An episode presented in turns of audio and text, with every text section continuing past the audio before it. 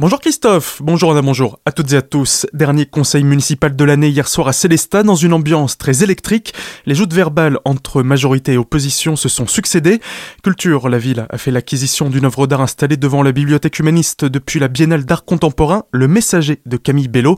Cette installation représente un cerf géant. Elle s'intègre notamment dans le cadre des festivités du 500e anniversaire de la première mention écrite de l'arbre de Noël.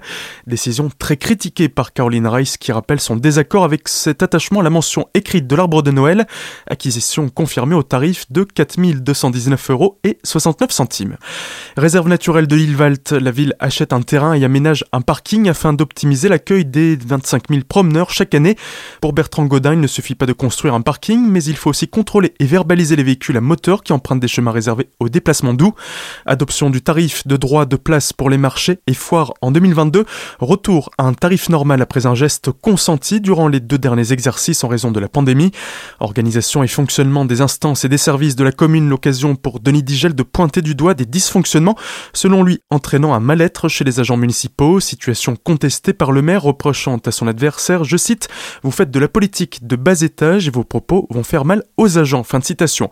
Enfin, le site celluloïde situé derrière la médiathèque intercommunale de Célestat nécessite un nouveau report d'un an avant aménagement.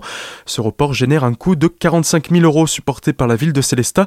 Pourquoi autant de retard et pour quel projet Marcel Boer, le maire de Célestat, s'explique? Alors pourquoi est-ce qu'on a pris tellement de temps? Parce qu'entre-temps, il y avait des particuliers, des privés qui voulaient faire quelque chose d'intéressant, certes, mais qui euh, nous ont fait perdre presque deux ans pour la bonne et simple raison que le financement de leur projet eh ben, ne suivait pas. Ça n'a pas abouti. Aujourd'hui, tout est calé. Alors c'est surtout de l'immobilier. Ce sont plus de 100, 150 logements avec différents types de logements, puisqu'il y aura du logement social, puisqu'il y a un petit collectif avec une trentaine de logements euh, dits social. Ensuite, il y aura des logements euh, collectifs toujours euh, avec des prix au mètre carré qui seront un peu plus importants. Et puis ensuite, il y a aussi une, quinzaine de lots pour des maisons individuelles. Ce sera dans les 160 logements sur ce site-là, mais d'une façon un peu plus conviviale, un peu plus respectueuse de l'environnement. Tout ça, ça a été pris en compte. Des propos recueillis par Franck Kiel. Un report d'un an, c'est trop peu pour Jean-Pierre Haas et c'est un nouveau raté pour Caroline Rice. Décision adoptée, abstention pour les deux groupes d'opposition.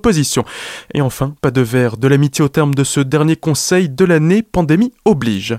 Bilan positif pour le marché de Noël médiéval de Ribeauvillé, et ce malgré des mesures imposées en dernière minute auxquelles la commune a dû s'adapter.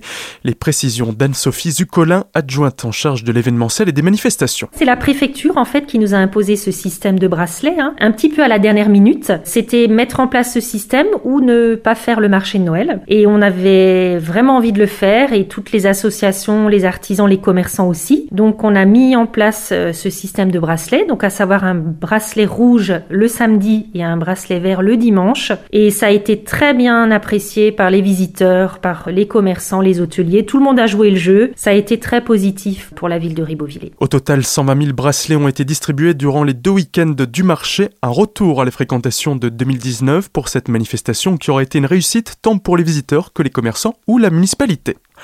L'association Les Gouttes d'eau du Val d'Argent veut concevoir un vélobus et a besoin de votre aide pour ce faire. Le vélobus est un véhicule à pédales carrossé assistance électrique pouvant emmener 9 personnes, pédalant ou pas. Il pourra satisfaire ponctuellement aux besoins de transport scolaire associatif ou transport à la demande ainsi qu'aux balades touristiques. Après avoir sollicité les collectivités du territoire d'Alsace centrale, l'association lance par ailleurs un financement participatif. Pour les aider, rendez-vous sur le site Hello Asso avec les gouttes d'eau du Val d'Argent.